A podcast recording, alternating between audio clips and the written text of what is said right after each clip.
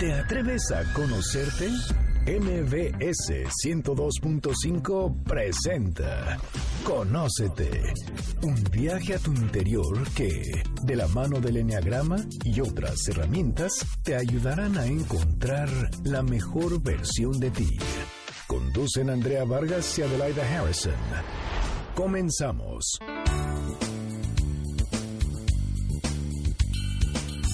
Muy buenas tardes, esto es Conócete, nosotros somos Adelaida Harrison y Andrea Vargas.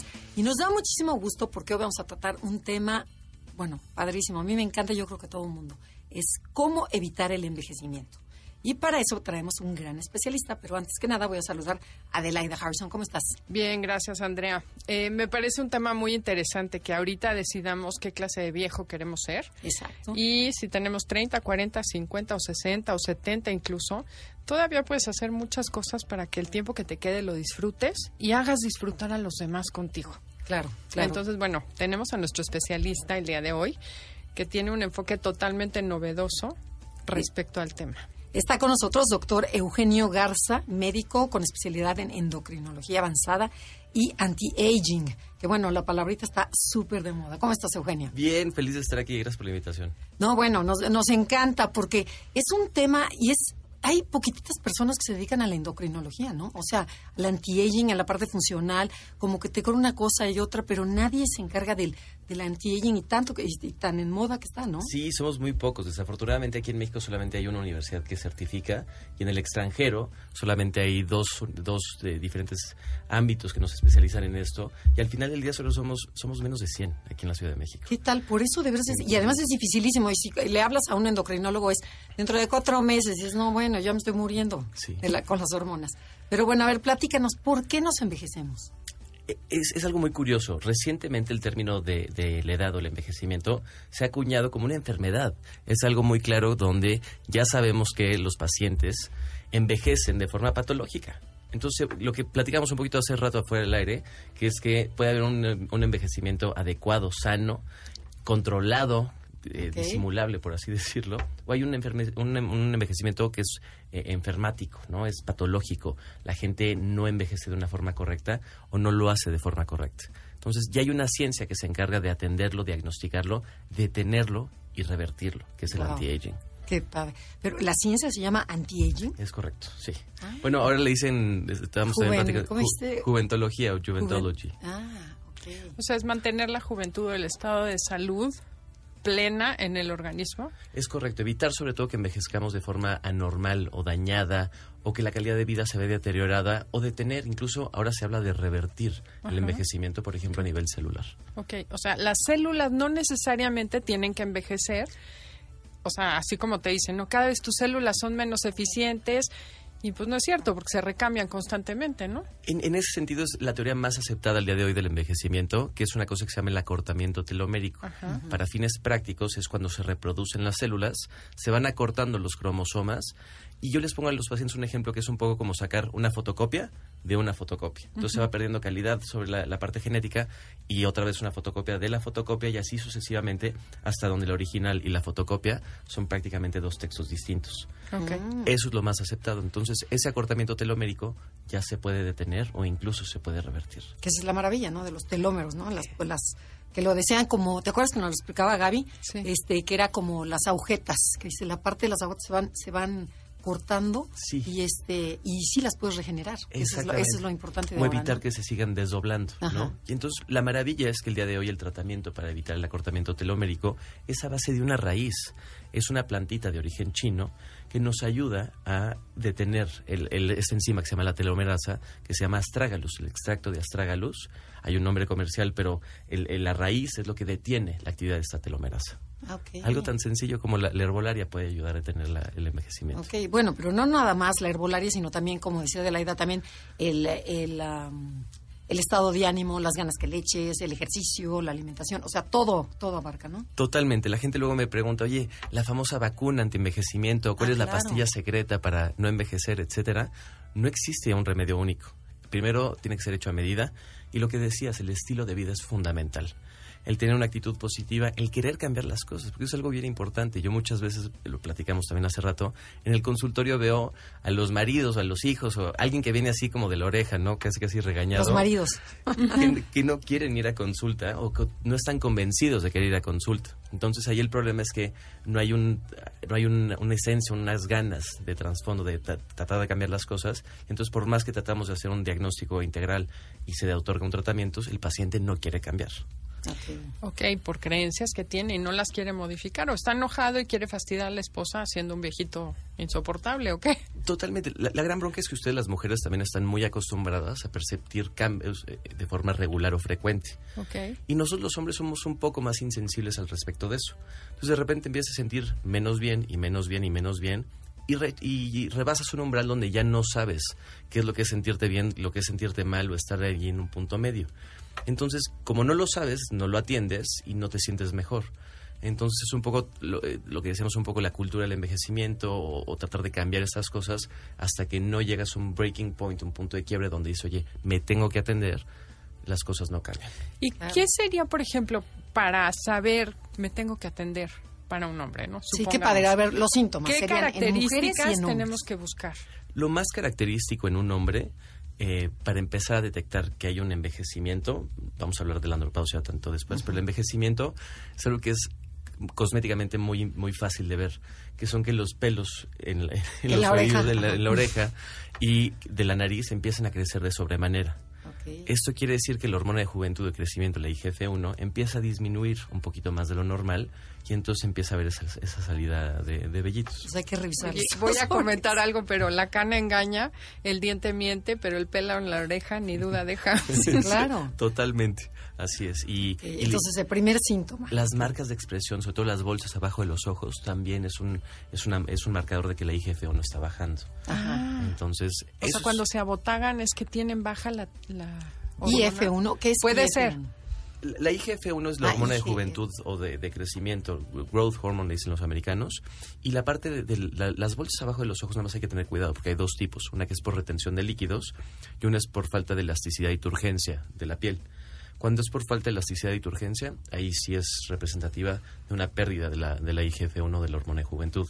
Cuando ya es por retención de líquidos, puede haber muchos otros casos donde... Ok, que también presenta. los puedes ver tú. Sí, claro, hasta una desvelada puede provocarlo, por así decirlo, Ajá. ¿no? Pero ya cuando es continuo crónico, Claro. ya, ya se ve reflejado de esa forma. Ah, ok. Ok, a ver, ¿y qué otro síntoma? Entonces, Eh, en los hombres. en la parte de los hombres también lo que vemos es una pérdida de la masa muscular, Ok. una pérdida de la, de la tolerancia, de la...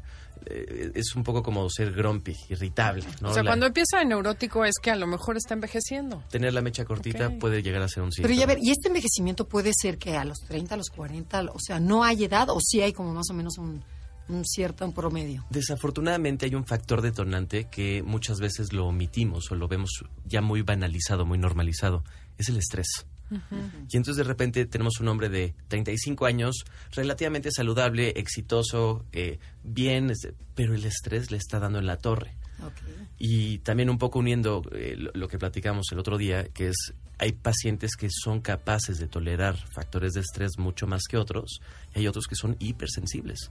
Entonces ese paciente hipersensible al estrés le va a afectar de sobremanera y lo va a inducir una crisis o lo va a envejecer de forma mucho más prematura. Ok.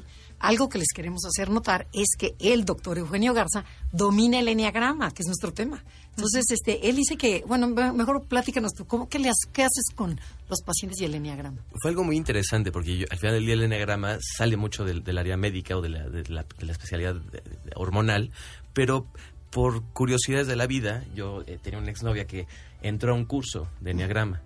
Y entonces me dijo, oye, lo tienes que hacer y te lo recomiendo y no sabes cómo te cambia la percepción, etcétera. Y pues ahí voy yo, un poco lo que decíamos hace rato, ¿no? Ahí voy yo de la oreja y al curso de enneagrama y quién sabe qué. Y bueno, me cambió muchísimo la perspectiva desde cómo diagnosticas, atiendes y entiendes a tu paciente. ¿Qué es lo que estás diciendo ahorita? Una gente hipersensible a- hacia el estrés y otra que es más resistente. ¿no? Claro, empieza a ver un, un eneotipo, un- un- una personalidad que se motiva desde la parte interna de los sentimientos, el corazón, etcétera, y ya sabes que es un paciente que va a recibir o va a ser mucho más receptivo al estrés que a lo mejor un 8, ¿no? Que va de frente y no, no le importa no le la importa, vida. o un 3 que está acostumbrado Ese al no se estresa tanto. Y te, te- te habla de frente y te, y te dice, oye, estoy estresado, no estoy estresado. Y el otro a lo mejor ni lo percibe. Claro. ¿no? Y entonces en ese tipo de, de tratamientos integras la parte de del enneagrama con la parte del diagnóstico y sospechas desde antes, oye, ¿sabes qué? A este paciente hay que hacerle estudios antes de lo normal porque es muy probable que haya envejecido de forma prematura. ¿Qué tal? Qué maravilla, ¿no? Claro, pero además entonces podría ser, ahorita me está haciendo sentido, a lo mejor no, no es tanto que envejezcas de manera prematura, es que tu organismo está entrando en el proceso de, de crecer en habilidades. Puedes tener 20 años, estás estresadísima, o esas chavas que mueren porque no tienen novio y están en un proceso de envejecimiento aunque tienen 23 años. Absolutamente. Entonces el estrés puede ser lo que decíamos hace rato, oye, este, yo por ejemplo me muevo en moto para evitarme el tráfico de la ciudad y el estrés que puede llegar a provocarlo, ¿no? Hay gente que les da lo mismo, ¿no? O sea, no hay bronca que se echen dos o tres horas y yo siento que pierdo mi vida en el tráfico, ¿no? Entonces son herramientas que también te da un poco la vida, donde si eh, analizas y dices, oye, ¿sabes qué? A mí el tráfico me molesta, voy a hacer algo para cambiarlo, para no envejecer, ¿no? Claro, hay que ponerle ejemplo. Claro, claro. Si Oye, yo pongo audiolibros y ya no me molesta, digo, más tráfico, qué rico, más tiempo oyendo Sí, sí, mi sí. libro. Verlo de diferente manera. Ok. ok. Bueno, pero a ver, Eugenia, ¿qué, otra característica de, de los hombres para saber que están envejeciendo? Entonces estamos platicando un poco eh, la, la irritabilidad o el ser El grumpy, el la pérdida de la masa muscular Ok. y empieza a haber alteraciones, por ejemplo, en la libido. Ajá. Entonces puede llegar a haber disfunción eréctil, puede llevar, eh, o sea, lo que baja es la testosterona, o es la primera hormona que nos baja. Entonces, disfunción eréctil, cambios en los patrones de la libido, disminución de las fantasías sexuales, disminución en la rigidez de las erecciones o la firmeza en, en las matutinas, disminución en los tiempos de recuperación entre orgasmos, falta de, de- de apetito sexual en general a lo largo del día, y entonces empieza a haber un decaimiento en la vida y en la función, en la calidad sexual del hombre. Y esto puede ser, como dices, en un chavo, en un chavo de 35 años. Absolutamente. Sí, no, sí, sí. bueno, y es donde se meten un sustazo, ¿no? Sí, dicen, "Oye, ¿qué está pasando? ¿Qué No, no. pasa? Bajó la testosterona y entonces ahí hay un- una discrepancia entre la parte psicológica donde dice, oye, yo tengo ganas, quiero, y la parte hormonal te dice, oye, compadre, ya no hay. O sea, no es, no, no es que no quieras, es que no puedes, ¿no?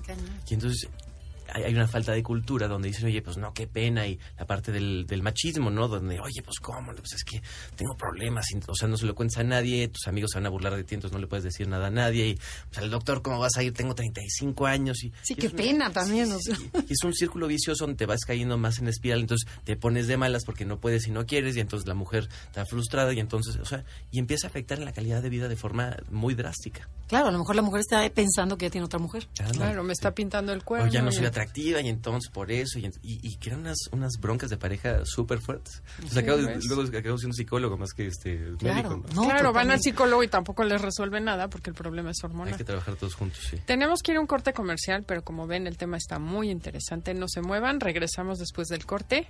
¿Qué hacer para no envejecer? Estás escuchando el podcast de Conócete con el Enneagrama. MBS 102.5.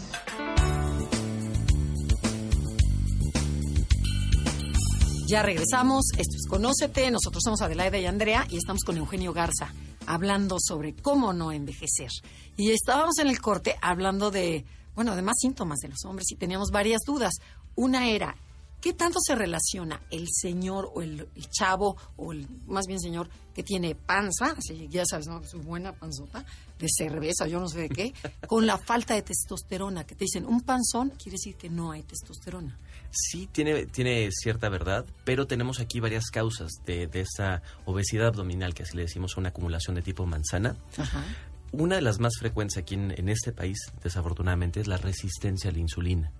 La resistencia a la insulina también, que algunos interpretamos como eh, intolerancia a los carbohidratos, una disfunción en el control del azúcar, eh, cam- antes le decían síndrome metabólico, etcétera, es una acumulación anormal de grasa a nivel abdominal porque el cuerpo tiene demasiada insulina, que es una hormona anabólica y fabrica más grasa de lo normal, particularmente a ese nivel. Que ahora también en, en el caso de las mujeres es un modelo cada vez más común de aumento de peso, porque se engordan de pompa, de pierna, de cadera. Pero regresando al tema del hombre, entonces hay algo que es desafortunadamente muy frustrante, que es cuando baja la testosterona, aumenta la resistencia a la insulina. Entonces, sí Ahí de forma, no, no sé si decir directa o indirecta, están relacionadas, donde puede haber una disminución de la testosterona y que eso desencadene una resistencia a la insulina, o que el paciente tenga antecedentes hereditarios o una mala alimentación, falta de ejercicio, etcétera, provocan una resistencia a la Y insulina. como todo es en conjunto, ¿no? Porque a lo mejor físicamente, dices, a lo mejor no puede tener una relación sexual un- uno que tenga un, que esté, o sea, con panza de manzana, como dices, ¿no? entonces está cansado, no hace ejercicio, no tiene condiciones. le baja la testosterona, etcétera. Y hay un último factor, que es el estrés. La hormona de estrés o el cortisol, desafortunadamente, empeora la resistencia a la insulina y disminuye todavía más los niveles de testosterona. Y entonces te llueve sobre mojado y, a grosso modo te va de la fregada, ¿no? O sea, no puedes... Pues, cualquiera de los tres puede desencadenar el círculo vicioso y se hace, se pueden afectar las tres cosas. Es totalmente correcto. El que más frecuentemente desencadena el problema es el cortisol, que, que aumenta la resistencia a la insulina y baja la testosterona. Entonces, si tú ya la tenías por edad o por algún otro factor, o sea, te va de, la patada, porque te baja todavía más los niveles. Pero escucho, por ejemplo, en los hijos de mis amigas que se acaban de casar y varias han comentado, sí, ya hecho la panza el recién casado, a lo mejor es el estrés de mantener una familia que te genera la panza. O de casarse, porque en el caso de las mujeres también se casan de repente y, y, llegan a consulta para bajar de peso y te dicen, oye, no, mi peso más bajo fue cuando me casé, invariablemente. Entonces, desde ahí hay un punto de vista donde la relación en pareja, lo que decíamos del entendimiento entre los, eh, los subtipos de personalidades, etcétera, conlleva un poco de estrés, quieras o no. Ah, Oye, a ver, Eugenia, y también, ¿qué relación tiene cuando los hombres eh, sudan en las noches? ¿No es un síntoma de también de, de, que ya van a Como de menopausia. Ah, como andropausia. Aquí tenemos dos factores importantes, que es que empapan la pijama y se tienen que cambiar de pijama. Hay que interrogar un poquito más los síntomas porque efectivamente esto se podría llegar a confundir con una especie de bochorno, o más bien un bochorno. Exacto. Que puede llegar a pasar en los hombres de algo muy particular. Y es algo que está, que, tomamos a veces poco en cuenta, pero que es la testosterona se transforma normalmente en estrógenos a través de una enzima que se llama la aromatasa. Y esta aromatasa se puede sobreactivar en caso de obesidad abdominal o visceral, en caso de resistencia a la insulina, en caso de consumo excesivo de alcohol, de eh, falta de actividad física, de todas estas cositas. Entonces, a lo mejor los niveles de testosterona están bien, pero se están fugando anormalmente a estrógenos. Y entonces eso puede llegar a tener una actividad nocturna anormal, unas fluctuaciones en niveles nocturnos anormales, y eso de ahí conllevar un bochorno. Sin embargo, la causa más frecuente son fluctuaciones en los niveles de azúcar, lo que platicamos de la resistencia a la insulina. casi siempre va por ahí. Que es una especie, no quiero decir hipoglucemia, pero unas fluctuaciones en los niveles de azúcar, donde conlleva esto una sudoración anormal. Ok. Y a ver, y otra preguntita. Este, Ir al baño. Cuando van frecuentemente al baño, o sea, que se levantan tres veces en, la noche. Correcto. Los hombres. Eh, aquí estamos hablando ya de, un, de, un, de otro órgano que también influye en la función sexual, que es la próstata.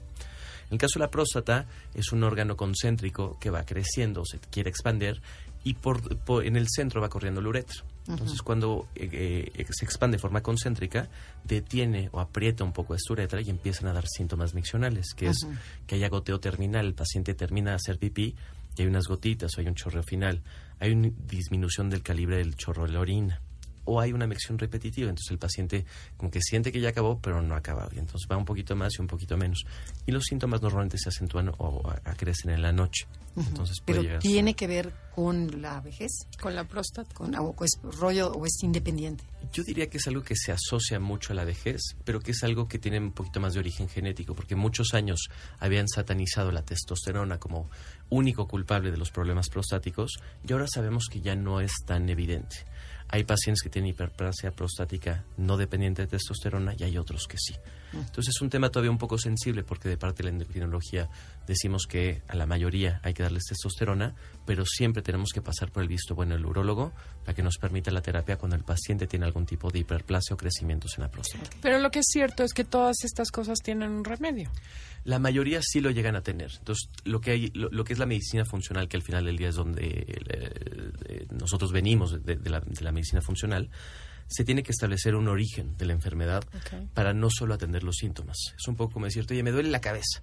Es clásico, tómate un paracetamol, ¿no? Y a lo mejor necesitas lentes. Ándale, una corrección de la vista, tienes alto el colesterol, o estás crudo, estás desvelado, este, estás roncando en las noches, necesitas un CPAP, etcétera, ¿no? Entonces, es por supuesto, atender los síntomas, pero sobre todo identificar y tratar la causa subyacente. Ok, un poquito nos podrías aclarar qué es la medicina funcional, que es preventiva, pero para que la gente escuche y diga, a ver, ¿qué voy a hacer para evitar llegar a la vejez? Una de esas es acudir a un médico funcional. Correcto, de hecho la medicina funcional se encarga de identificar el trasfondo de las enfermedades. Es ya no solamente ver síntomas, sino ver orígenes o ver sistemas que van en conjunto, lo que decíamos un poco de, bueno, me bajo la testosterona a ver, te doy testosterona o hacemos que se te suba la testosterona, pero ¿por qué se te está bajando? Porque si no, vas a depender toda la vida de un tratamiento. Es un poco como lo que antes decían del colesterol. Oye, pues tienes alto el colesterol y todo el mundo tenemos, ándale, algún tipo de estatina. Y entonces le decían, oye, no comas yema de huevo y no comas camarón. Y resulta que los pobres pacientes no comían yema de huevo y no comían camarón y están con su eh, estatina y resulta que seguían toda la vida con los niveles tantito altos y, nada cambiaba. Y luego nos dimos cuenta que en realidad era un asunto genético. Ah, no, es un asunto familiar, es un asunto de Claro, un estrés que traes de de tu trabajo o lo que sea, ¿no? Son carbohidratos que se transforman de forma normal por estrés en, en, en, ácidos grasos circulantes, ¿no? Y entonces la medicina va evolucionando, entonces la medicina funcional es de las primeras que empieza a identificar una causa subyacente o a ver orígenes más que tratar síntomas. O sea, ve al paciente de forma holística, ¿no? Lo ve desde Integral, absolutamente. Entonces, es toda la diferencia, ¿no? Checamos de dónde viene, porque el chiste está, claro, hay, hay eh, padecimientos que tienes que seguir atendiendo durante toda la vida, pero hay padecimientos que ya no. Das un tratamiento o, tratas la causa o el origen y puedes dejar el tratamiento, que esa es la maravilla o la satisfacción como médico y como paciente que podemos llegar a tener con la medicina funcional. ¿A poco, ¿A poco si tomas una hormona, por ejemplo, que tomas este tiroides, este, la puedes dejar de usar hasta cierto momento? No nos contestes porque nos tenemos que ir a un corte comercial. Esto es Conócete con el Enneagrama. Si te gusta el programa, eh, danos like en Facebook y puedes comunicarte con nosotros en Enneagrama Conócete, la página, o info arroba Enneagrama Conócete. Estás escuchando el podcast de Conócete con el Enneagrama, MBS 102.5. Ya regresamos, esto es Conócete, está con nosotros Eugenio Garza, especialista en endocrinología y en eh, anti-aging. Nosotros somos Adelaida y Andrea y estábamos, o sea, abordándolo lleno de, o sea, con preguntas. Eh, por ejemplo, ¿qué, te pregunté, nos quedamos en, en, lo de la tiroides, ¿no? Bueno, pero quisiéramos también tocar el tema de las mujeres. Primero, si quieres, ¿Cómo funcionan las mujeres? O sea, ¿cómo sabes que estás envejeciendo cuando empiezas en el, con el climaterio y después ya que se acaba en, menopausia? Honestamente, las mujeres son, tienen una sensibilidad maravillosa y se cuidan mucho y entonces tienen una especie de, de preaviso donde ustedes mismas van sabiendo, oye, el ritmo ya no va igual, la pila ya no es la misma, la textura de la piel me está cambiando, la hidratación, la elasticidad. O sea, hay un conjunto de cosas donde se van dando cuenta, oye, las cosas ya no funcionan como antes. Y entonces te empiezan ellas a decir, oye, ¿sabes qué? Me siento así, así, asá. Oye, pues a lo mejor eso a mí ya me suena como si estuviéramos empezando con climaterio. Vamos a checarlo. Pero siempre son muy precavidas, siempre son muy puntuales a sus citas, siempre buscan mucho como evitar esa parte de que los síntomas progresen y se preocupan mucho. ¿Y, ¿y los síntomas vendrían siendo qué? ¿Cansancio? Sí, normalmente hay un cansancio eh, que no corresponde con el estilo de vida, cambios en la elasticidad y en la textura de la piel. Ay, no, es, qué horror, es tristísimo. Pero a ver, yo tengo una pregunta. A ver. Yo he tenido la piel seca desde que tengo 15 años de ponerme crema cinco y seis veces al día en, la, en las manos porque las tengo secas, de tener las uñas quebradizas, el pelo caído, o sea, no es de últimamente, sino toda la vida he estado igual. Tienes toda la razón, hay pacientes que, que, empiezan desde muy jóvenes así, pero que hay un punto donde se acentúan los síntomas y de repente dicen, oye, a ver, sí, la tengo seca, o sea, que espérate, Adelaida, lo que te va a pasar. No me vengas. O se me cae mucho más el pelo, se me está adelgazando, se me está quebrando mucho más de lo normal. Oye, el cansancio es anormal. Sí, bueno, viajo y retengo líquidos normalmente, pero digo, es una locura, me duró tres días, no me podía poner zapatos. Claro, y el este, peso que dices, subo y bajo dos kilos en un día. Me he cambiado mi alimentación, mi estilo de vida, mi ejercicio y de repente subo dos kilos y dices, ¿qué pasó? A ver, hay algo ahí que... O sea, sí voy. Y de repente lo me dice, ay, pues como que sí tengo más lonjita, pero pues seguro, pues, ¿no? Me echo unos drinks de más, este, o sea, como que lo, lo, lo menosprecias de forma mucho más banal. claro. O sea, ¿no es normal subir de peso? es muy común, sin embargo te está avisando que hay algo que está cambiando. O sea, en ese momento tienes que tomar acción y decir, a ver, no solo es dejar de comer todo lo que comías, sino... Lo que pasa es que en general hay dos grandes subtipos de pacientes. Hay uno que la dieta varía muy poco, en el sentido de que la ingesta, el contenido de carbohidratos, etcétera, aunque el menú sea diferente, pero en general las porciones, las cantidades y los tipos es de forma muy frecuente y muy regular. En este tipo de paciente, cuando el peso fluctúa de forma normal sin que haya cambiado la alimentación, las cantidades o el ejercicio, te está avisando que hay un problema.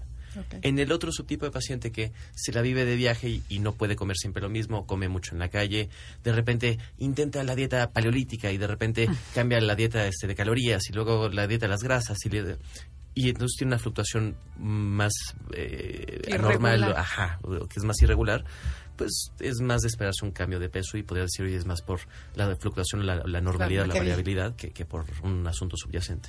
Ok, pero. ¿y qué opinas de las hormonas? ¿Estás a favor o, o en contra? Bueno, me imagino que a favor, ¿verdad? Porque es endocrinólogo. Lo que pasa es que hay dos grandes familias de hormonas y eso Claro. es fundamental platicarlo con, el- con el auditorio, que es, están las hormonas naturales, bioidénticas, Las que son bioidénticas, sanas y toda la vida creo que van a ser eh, indispensables como tratamiento de los pacientes. Las de soya y camote, ¿no? La, la soya yo no, no- no soy muy partícipe en, en lo personal, porque la soya se puede llegar a parecer un poco a los estrógenos. Entonces puede llegar a tener un efecto no controlable o no predecible, más bien dicho, sobre la paciente. En el sentido del camote, el camote es un poquito más predecible y las hormonas eh, bioidénticas, ahora ya un poquito más eh, de grado farmacéutico, por así decirlo, son mucho más eh, predecibles, ¿no? Porque la bronca es que el camote se originó como una crema que se vendía en una tienda de suplementos y te decían, bueno, pues ponte lo de una yemita y úntatelo y etcétera, ¿no? Entonces era un poco empírico el tratamiento. Por eso mucha gente no se quiso subir al barco de las hormonas bioidénticas. Decían, oye, pero ¿cómo va a ser científico un dedito y una yemita y la variabilidad, etcétera, ¿no? Y hoy en día ya vienen unos dispensadores que por cada vez que le apachurras, sale una cantidad exacta de crema y es, un- es- o sea, viene al gramo. ¿no? Entonces eso es súper importante la, la- la cantidad.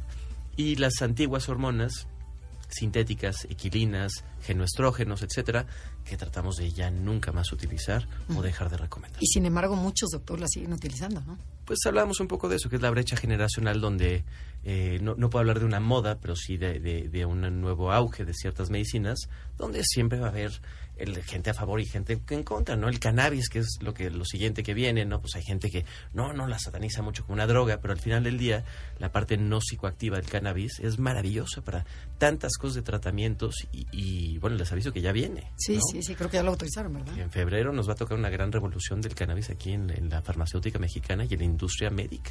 Pero es diferente. Una cosa es que uses eso como usan cualquier otra este, sustancia Sí. y otra que te fumes un churro. O sea, vamos, no hay que comparar ni satanizar nada, ¿no? Tenemos el, el uso recreativo de- Claro. del cannabis, que cada quien tendrá una opinión distinta Exacto. al respecto, pero tenemos el uso farmacéutico, médico, que tiene unas ventajas como ningún otro medicamento las puede llegar a tener. Sobre ansiedad, sobre Parkinson, como un antioxidante celular, como pu- puede ser, puede ser utilizado en conjunto con terapia de reemplazo hormonal. Hay gente que te dice, oye, yo no quiero usar ningún tipo de hormonas y lo podemos llegar a utilizar como parte del tratamiento. En vez de usar antidepresivos, se puede usar hasta en lubricantes sexuales para que el- la pareja pueda llegar a tener eh, eh, lubricación sin tener que usar eh, algún tipo de hormonas. O sea, la, la- el- el- la variabilidad de los usos que puede llegar a tener es espectacular. Oye, pero todos estos doctores que están en contra de las hormonas, que hay muchísimos, este, ¿qué hacen las mujeres cuando empiezas a envejecer o los hombres? ¿Qué, qué? Porque dicen, no, es que me dicen que los doctores que te puede dar cáncer, que te genera no sé qué. Entonces, ¿qué, qué hacen? Aquí eh, nos tenemos que ir por una cosa que se llama medicina basada en evidencia, que es donde hay textos y hay evidencia científica que te dice, mira, el medicamento A, a cien- de cada 100 pacientes, a 10 les provoca cáncer. Y el medicamento B, solamente a 0.5 de 1000 les da cáncer. ¿Con cuál de los dos te vas? No, Claro. pues con que me- menor incidencia tengan, ¿no? Y en este caso van a ser las hormonas bioidénticas. Ok. Entonces, desafortunadamente por cómo empezaron, no hay, gen- hay hay muchos médicos que todavía no están dispuestos a darles la oportunidad. Sin embargo, en cuanto a evidencia científica y en feedback del paciente, la diferencia es, es brutal. Totalmente. También hay mucho truqueo a la hora de hacer los estudios, ¿no? Eh, es muy importante saber dónde se hacen los estudios y la calidad, ¿no? Es, es bien importante. Yo en lo personal trato de hacerlos, se, se exportan a Estados Unidos, son, son pruebas que son muy nuevas, que se hacen en saliva y en orina, ya no se hacen en sangre, y eh, el paciente las hace en su casa justo para evitar algún tipo de intermediarios, los manda directamente a Estados Unidos, los interpreta un laboratorio eh, en cuadruplicado, cada muestra, se hacen cuatro muestras durante el día, y se obtienen resultados. Y entonces no solo tenemos, lo, lo que está muy padre de eso es que no solo tienes la interpretación que a lo mejor yo le puedo hacer al paciente, sino que ve el estudio y viene con la interpretación de un médico americano. Y entonces ahí es donde es innegable la evidencia, porque a lo mejor llegas con un médico que te dice, oye, no, pues estás muy bien. Y resulta que yo te digo, no, resulta que no. El estudio te dice que no y el médico gringo te dice que no. Entonces tenemos ahí una armonía o una separación de, de es un opiniones. estudio más integral. No, y es que, por ejemplo, tú ves a la, a la mujer que toma hormonas y a la mujer que no toma hormonas. Y este y ves que te- el doctor te dice, no, es que hay que aceptar el envejecimiento normal. Dices, pero ¿por qué si, si también lo puedes ayudar? ¿O cuál sería tu...? Totalmente. ¿Tu teoría? El otro día en- un congreso pasaban una imagen muy divertida donde veíamos dos viejitos, ¿no? Y uno con, una, con un pastillero y el otro con otro pastillero. Pero uno tenía, ya sabes, el de la presión, el de la libido, el Viagra, el de la, el- la próstata, este, el azúcar, quién sabe qué. Y lo veías así en la silla de ruedas todo decrépito. Y el otro tenía sus suplementos, sus hormonas bioidénticas, su omega 3, su antioxidante celular, la coenzima Q10, la testosterona y estaba así listo para el partido de tenis, ¿no? Y dicen, oye, tienen la misma edad, pero uno tiene mucho más masa muscular, está bien nivelado de las hormonas, se siente bien, tiene una buena calidad de vida, sigue casado, ¿no? Y el otro, pues, está en, la, este, el- en el castillo de- de- del retiro, ¿no? Ya listo para, para la siguiente etapa, ¿no? ¿Qué tal? Entonces, es escoger cómo quieres vivir tus... eh, Sí, tus la última etapa de la vida. 20 años, 30 años, lo que, lo que nos quede. ¿no? Claro, llegar bien a la edad que vayas a llegar. Pero aparte la gran bronca es que la gente interpreta el antienvejecimiento como pues, después de los 70, ¿no? Y no es No. cierto, el cuerpo empieza a envejecer desde los 25 años. ¡Qué cañón! Sí, pero, ¿a poco, terrible. pero ¿a poco chavas de 25 años o jóvenes toman hormonas desde esa edad? Eh, ¿O- eh, o eh, no? Yo, yo diría las hormonas son para cuando se necesitan. El secreto de las hormonas es cuando bajaron los niveles, necesitas reequilibrarlos. En eso está el sentido. No es que hay que subir las hormonas nada más por subirlas. En el caso de un paciente joven, lo que quieres hacer es em- evitar el envejecimiento, evitar que esas hormonas sigan envejeciendo. Yo, mi principal tratamiento para la gente abajo de los 30 años son, eh, le llamamos adaptógenos de estrés, que son plantas o son suplementos alimenticios de grado farmacéutico, pero naturales, que ayudan a combatir el estrés o nos ayudan a evitar que el estrés nos perjudique en el resto de las funciones Por hormonales. ejemplo, una, una mamá joven, ¿no? Sí, que acaba de tener un bebé. Sí. Y él entra el, el baby blues, que le llamábamos en nuestra época. Sí, Sí, que te y tenías es un bajón de hormonas, ¿no? Absolutamente. Hoy sabemos que un gran contribuyente es la disminución de la testosterona. Entonces, yo no soy muy partidario de dar eh, hormonas inmediatamente después de- del parto, pero lo que podemos dar es un suplemento, Suplemento alimenticio. Por le ejemplo, ayude a- la maca, Ajá. el tongicutil funciona muy bien. El ginkgo biloba, o sea, hay suplementos que le, le dan un empujoncito a la testosterona sin tener que dar hormonas. Ok. Ok, entonces si alguien está cansado crónicamente, tenga la edad que tenga, es probable que tenga algún desajuste hormonal sin ninguna razón aparente, vamos. Sí, de hecho normalmente el cansancio crónico que antes le llamaban el síndrome de burnout, ahora sabemos que tiene un origen directo con el cortisol o con la hormona de estrés. Que esta hormona, al estarse produciendo de forma errática durante tanto tiempo, perdió su función del ciclo circadiano y entonces el paciente lo confunde con depresión, con agotamiento, con burnout, como le quieras llamar, y entonces sí, sí hay un agotamiento donde el paciente ya no sabe qué es lo que tiene, entonces lo confunde entre depresión, cansancio, un asunto hormonal, etcétera, y regresamos al mismo ejemplo, a lo mejor ahí no hay que dar hormonas, Sino un- Suplemento. atender el, el estilo de vida o la parte psicológica, Sí, emocional. De, de dónde viene el asunto y los este los suplementos. ok. Oye, y a ver, y mi preguntita inicial, que era, por ejemplo, si estás diagnosticada, como muchísimas mujeres, con hipotiroidismo y te, de- te dan eh, tiroides, tú dices que sí se puede quitar, llegar a quitarla, porque tú dices, ya ves por vida. Es algo que donde no muchos médicos coincidimos, pero hay un asunto que es que la tiroides no siempre pierde la función, sino que funciona en conjunto con muchísimas otras cosas. Hay, hay dos elementos en particular que, que modifican la función tiroidea muy marcada, que es, regresamos a lo mismo, el estrés o el cortisol bloquea la transformación de dos hormonas tiroideas de T4, T3 y los receptores. Pero, por ejemplo, la- la- ¿ustedes saben cuál es la deficiencia vitamínica más grande a nivel mundial? No. Es la vitamina D3. La D3. La D3, la famosa vitamina del sol. Ajá. Y entre sus miles de funciones, que es una verdadera maravilla, previene el cáncer, justamente el envejecimiento, la función de la insulina, pero ayuda a que la tiroides funcione de forma correcta. Y entonces lo que tratamos de hacer es saber, mi paciente tiene síntomas de hipotiroidismo, sus niveles salen normales, le damos tratamiento para el hipotiroidismo y sigue igual o hasta empeora, hay que ver que hay a lo mejor algo, algo más que no está funcionando. Entonces le das un suplemento, hay, un, hay otro adaptógeno que se llama ashwagandha, que es de la ayurveda, que funciona para optimizar la función tiroidea y quitar los síntomas de cortisol. Le das un poquito de vitamina D3, le das un empujoncito con un poquito de tirosina, de selenio, de zinc, de cobre, y a la paciente se le quitan los síntomas. Y ya, y adiós, fuera tiroides. Y entonces no era que la tiroides estaba Ah, ah, descompuesta, ok, claro. sino Ajá. que necesitaba un empujoncito con otros elementos, estaba desnutrida. Los probióticos hoy en día es lo que más sabemos que afecta la tiroides, por ejemplo, en casos de eh, autoinmunidad, de la famosa tiroiditis de Hashimoto. Entonces suben y bajan los anticuerpos y de repente dice, a ver, ¿ya le dieron probióticos a la paciente? No, no, no, pues ¿para qué? ¿Cómo? A ver, más despacio. ¿Los probióticos, ¿Los probióticos tienen que ver con la tiroides? La, la, la nueva teoría de la medicina es que los probióticos, lo que lo- los americanos llaman the gut, la tripa, Ajá, el sistema sí, digestivo, tiene que ver con todo. Con la felicidad, con la depresión. Con energía. Con, con todo. Y sobre todo con la parte de la autoinmunidad. Entonces, toda la parte de las enfermedades autoinmunes, no sabemos qué las detona. La teoría actual todavía no comprobada es que hay una disfunción, una disbiosis, lo que antes le llaman el leaky gut, que hace que el sistema inmunológico se descomponga, malinterprete y empiece a atacar a su propio organismo. Y entonces al darle una pausa, una tranquilidad, una, una corrección a ese sistema digestivo que muchas veces lo omitíamos, dices, oye, come mejor y ya no pasa nada, le empiezas a corregir su, su locura y empieza a ayudar, ojo, no- no, no locura, pero sí corrige mucho las inestabilidades.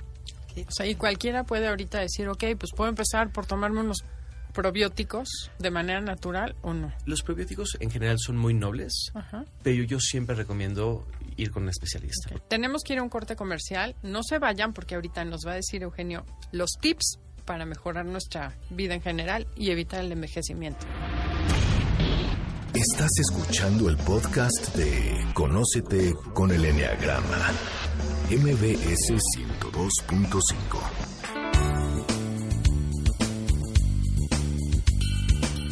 Ya regresamos, estamos con Eugenio Garza hablando sobre cómo no envejecer. A ver, Eugenio, ya estamos en la última parte, o sea que por favor concéntrate para que nos des todos los tips que puedas darnos. Por ejemplo, te estaba platicando de que si tomas un antibiótico tiene que ir ligado con, con un probiótico, que es importantísimo y los doctores de hoy en día se les olvida. Y te puedes agarrar unas infecciones marca diablo porque barre con todo, ¿no? El, Eh, es- el antibiótico. Es fundamental, tienes toda la razón. Los antibióticos en general que ahora se dan de, de última generación, de, al- de amplio espectro, etcétera, acaban arrasando con la flora, la buena y la, patológica, la mala, ¿no? Y entonces ahí es un poco un volado porque terminas o arrasas con todo y, em- y empiezas a comer de forma como solemos comer a veces en la calle, etcétera, y puedes repoblar ese intestino con flora nuevamente patológica. Y entonces, yo me acuerdo, mi pediatra cuando era chiquito me decía, pues tómate un Yakult, o este, Floraci- Floracil, este, etcétera, ¿no? Y ahora hoy en día cada vez van en, en más desuso y, y, al, y al contrario, cada vez sabemos que hacen más efecto benéfico estas bacterias buenas dentro del organismo. En mi época te daban levadura de cerveza. No sé si exista todavía. ¿Y la levadura de cerveza es eso también? Sí. La levadura eh, es un punto medio, donde ahora se liga un poco con la cándida, etcétera, pero entonces yo normalmente recomiendo probióticos y esta última nueva moda, que son los, los derivados de los hongos o los mixilos de los hongos, eh, que es, es- es muy chistoso porque te dicen, eh, los probióticos son un poco como semillas, entonces tú avientas semillas al intestino, pero si no hay tierra en el intestino, ¿cómo van a florecer? Entonces, estos nuevos suplementos funcionan para dar un poquito de tierra nueva, bien fertilizada, etcétera, para que estas semillas o estos Pero probióticos entonces, ¿qué, qué le, te puedan tomas florecer. hongos y después te le metes el probiótico? Son, son encapsulados de hongos que se pueden tomar al mismo tiempo, de hecho.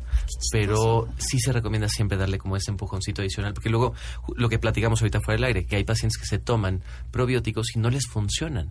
Entonces se frustran mucho y dices, bueno, es que no me funciona, no me funcionó.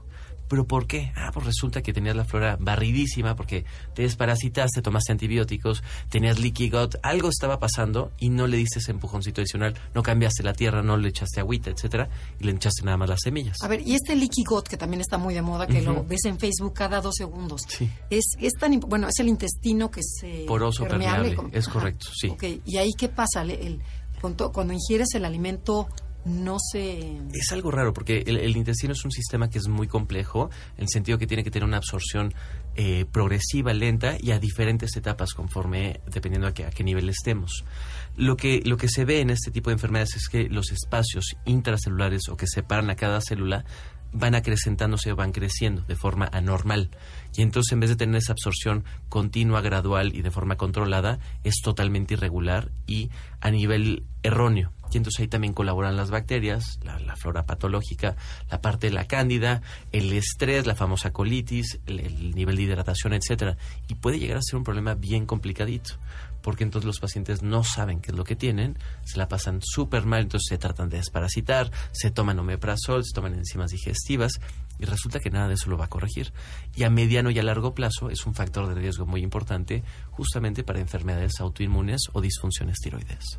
Ok. O sea, No, puede ser inflamación intestinal. Sí, sí, sí.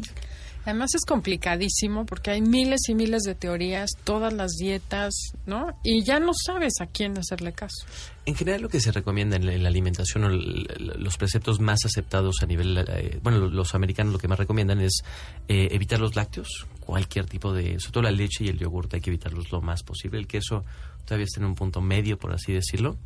Eh, los azúcares, pues creo que ya todos sabemos que, que no, Que que, que- nadie nos hacen como mucho bien en general.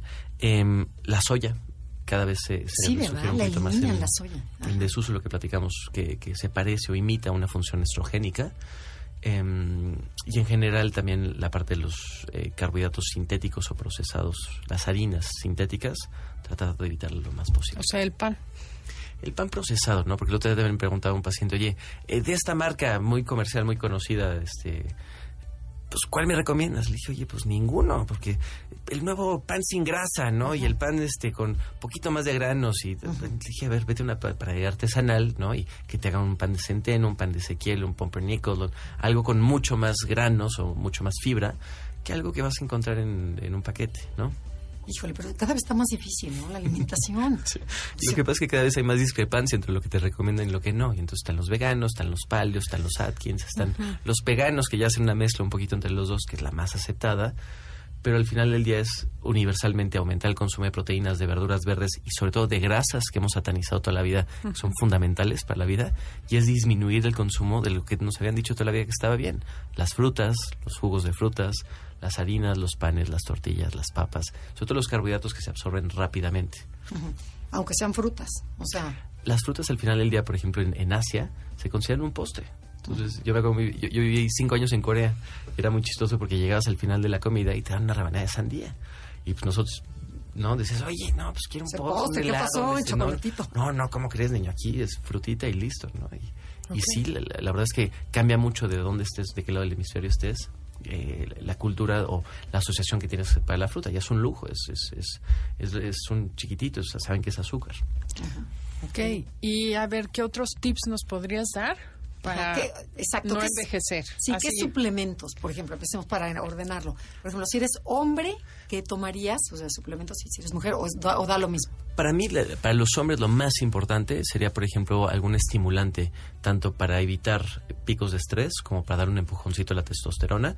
El ginseng para mí es el mejor ejemplo. El ginseng siberiano coreano, el Panax ginseng, que viene en sobrecitos, puede venir en extracto, puede venir hasta en raíz, me parece el- de lo mejorcito que tenemos. Al igual que la coenzima Q10, que ahora tenemos una nueva forma ultra- ultrafiltrada que se llama ubiquinol o caneca, que funciona espectacular. Eh, para ¿Es una u otra o las Pero- dos? se pueden usar en conjunto. Pero, ¿y el Q10 qué hace? Porque yo sí lo tomo, pero no sé ni qué hace. O sea, sé porque es antioxidante. La coenzima Q10 es, es una enzima que tenemos eh, en mayoría concentrada en el cerebro, en corazón, riñón y pulmón. Y es algo muy chistoso porque hemos visto que conforme los pacientes vamos envejeciendo, van bajando los niveles de esta coenzima Q10. Se utiliza para procesos celulares o metabólicos. Y entonces el chiste es poderla reemplazar para que no vayas envejeciendo. Hay, al- hay, por ejemplo, medicamentos que te roban o te depletan esta coenzima Q10. La metformina, las estatinas, eh, entre otros, nos ayudan a, a robarnos o a depletarnos de esto. Entonces es bien importante cuando un paciente toma eh, Crestor, Lipitor y compañía, ¿no? O metformina, etcétera, que se tome o reemplace esa, esa pérdida de coenzima Q10 Con la con, con la Q10. nueva. Y ahora otra pregunta. Eh, hay un chorro de variaciones en costo. Correcto. Entonces, cuéntanos un poquito acerca de eso, porque es cierto que mientras más caro mejor funciona. Yo, yo ahí sí ya, ya no estoy tan de acuerdo porque podemos encontrar una vitamina de muy buena calidad. Solamente yo, yo el- la, la única marca que, que he tenido broncas o variabilidad con ella ha sido GNC. GNC tuvo un problema con la FDA eh, en Nueva York, donde hicieron un análisis de los suplementos que tenían y le- les escribieron una carta muy fuerte que se llama un cease and desist. Le dijeron, a ver, ¿qué está pasando? Porque no es consistente lo que tú estás diciendo que trae con lo que estamos viendo analizando que trae. Es el- la única que trataría yo de, de- de evitar, al menos en su consistencia. Pero en general todas las demás ¿sí? son bastante consistentes. Y, y lo que me preguntan también hace ratito, si hubiera yo una vitamina, un suplemento que yo recomendaría de forma bastante universal, probablemente sería la vitamina D3. ¿La D3 para mujer y hombre? Para, cua- hasta todo el para mundo. ¿D3 jóvenes, de para- dedo? Sí. De tres. 5000 unidades, ¿no? Creo que es, ¿no? La que debe de ser. Las 5000 es la más aceptada. A mí me gusta normalmente hacer un estudio para ver cómo están ¿Cómo estás? y darles un empujoncito, porque también tiene cierto que es una eh, vitamina liposoluble y entonces nos podemos llegar a exceder de las cantidades eh, óptimas y sobre y tener una hipervitaminosis, ¿no? Entonces, pero en general tienes razón, 5000 unidades es un punto bastante aceptable, sobre todo viernes, sábado y domingo o de lunes a viernes, sea, un, un punto medio donde no sea muy difícil de, de tomar, pero nos ayuda para la función eh, inmunitaria, para fabricar melanina y melatonina, para la tiroides, para el cortisol, para la insulina, la ayuda con la apoptosis celular a prevenir cáncer, la absorción de calcio, la osteomalacia, la osteopenia, o sea, bueno. ah, bueno, qué maravilla. para todo. Bueno, entonces, a ver, ¿y qué otra? ¿El ¿Omega 3? El omega 3 me gusta mucho, es importante no consumir omega 6 ni 9 en conjunto, o sea, hay que determinar si es el, el 3, el 6 o el 9 el que, te- que queremos Ah, consumir. no en conjunto. Correcto. Y sobre todo determinar las cantidades que tiene el omega 3 de DHA y de EPA. Porque entonces te puedes decir, ay, es muy rico en omega 3, pero realmente la función que tiene importante es el EPA y el DHA. Ok, otra cosa que estoy escuchando es que es muy específico la necesidad y la cantidad que debes ingerir. Entonces, si te vas a meter a jugar con estos suplementos, pues sí es ideal que vayas a un médico y te hagan un estudio. Yo sí le recomiendo, porque de repente tenemos el clásico paciente que, oye, es que me comentaron que, y escuché, y, entonces, y de repente lo ves así con sus Sí, 15 como 80 suplementos. medicinas. Claro. Y resulta que tiene diarrea porque se está tomando demasiados suplementos, ¿no? O le está eh, empezando a molestar en el... También luego me dicen, oye, me voy a lastimar el hígado. El hígado, la verdad es que es muy noble. Con el grado que, que tienen de naturales estos suplementos casi no afecta. Pero sí hay que cuidarnos, ¿no? Entonces decir, a ver, yo tengo estos síntomas, tengo estas deficiencias, vamos a atender estos síntomas o estas deficiencias y el origen de esto con un suplemento. Pero nada más empezar a repartir así de, bueno, este, la de más 50, etcétera, pues no, prefiero evitarlo, ¿no? Ok, y a ver, ¿los suplementos los tienes que tomar por cierto tiempo? Eh, los- Este, ¿Y dejarlos descansar o, o no importa? Por ejemplo, vitamina C, vitamina D, estas las que estamos hablando. Yo en lo personal, digo, cada quien tenemos aquí ya, nuestra forma de trabajar, pero me gusta hacer ciclos. Y entonces me gusta usarlos de forma individual o restringida para que el paciente también sepa cómo se siente. Entonces dice, a ver, mira, te sientes ABC, te voy a dar vitamina D3 y vamos a usarla dos meses. Y a los dos meses dice, wow, espectacular, me siento increíble, diferente, me cambió la vida, ¿no? A ver, ¿ahora qué tienes? No, pues no me había yo dado cuenta, pero ahora que ya me siento muy bien, no estoy durmiendo mis seis, siete horas, ¿no? A ver, ¿sabes qué? Vamos a usar un poquito de melatonina, pero nada más tres meses, porque si no te puedes, te puede dar tristeza, ¿no? A ver, otra vez tres meses y lo volvemos a intentar. Ok. No, doc, ahora lo que me pasó es que este, me quiero marcar y quiero bajar de peso y quiero, ¿no? Ah, pues sabes que vamos a usar un poquito de ácido alfa lipoico, que es un, este, antioxidante celular muy potente y que nos ayuda a modificar un poquito la resistencia a la insulina, ¿no? Y entonces, Vas viendo y cómo. también le pasas know-how al paciente, porque eso es bien importante. Me encanta.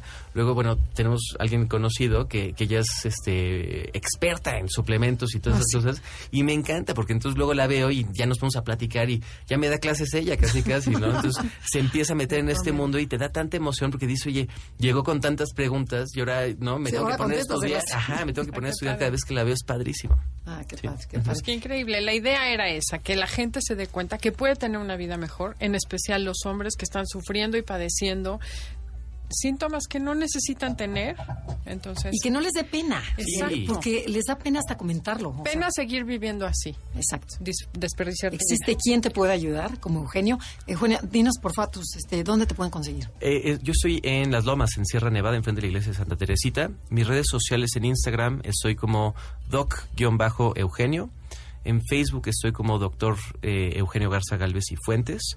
Y con mucho gusto, eh, cu- cualquiera de las tres formas me pueden contactar. Pero además lo que tienes padrísimo es que puedes estacionarte a gusto, nada de que el coche y déjalo a tres cuadras. No, no, siempre, o sea, está divino donde estás. Muchas gracias. Sí, sí, sí. Muchísimas gracias. No, muchísimas gracias porque yo creo que sí nos aclaraste. Bueno, apenas, o sea, una puntita, pero estás invitadísima a otro programa y que toquemos Enneagrama, ¿te parece? Ay, sí, claro. Nos Sí, faltó sí. mucho el enneagrama. Sí. ¿Qué le recomendarías de suplemento a cada personalidad? Pero ese es el tema siguiente. Gracias por haber venido. Gracias a ustedes por habernos escuchado el día de hoy. Los esperamos la semana que viene con un tema interesantísimo también. Esto fue Conócete. Hasta la próxima. MVS 102.5 presentó Conócete. Te esperamos en la siguiente emisión para seguir en el camino del autoconocimiento. Conócete.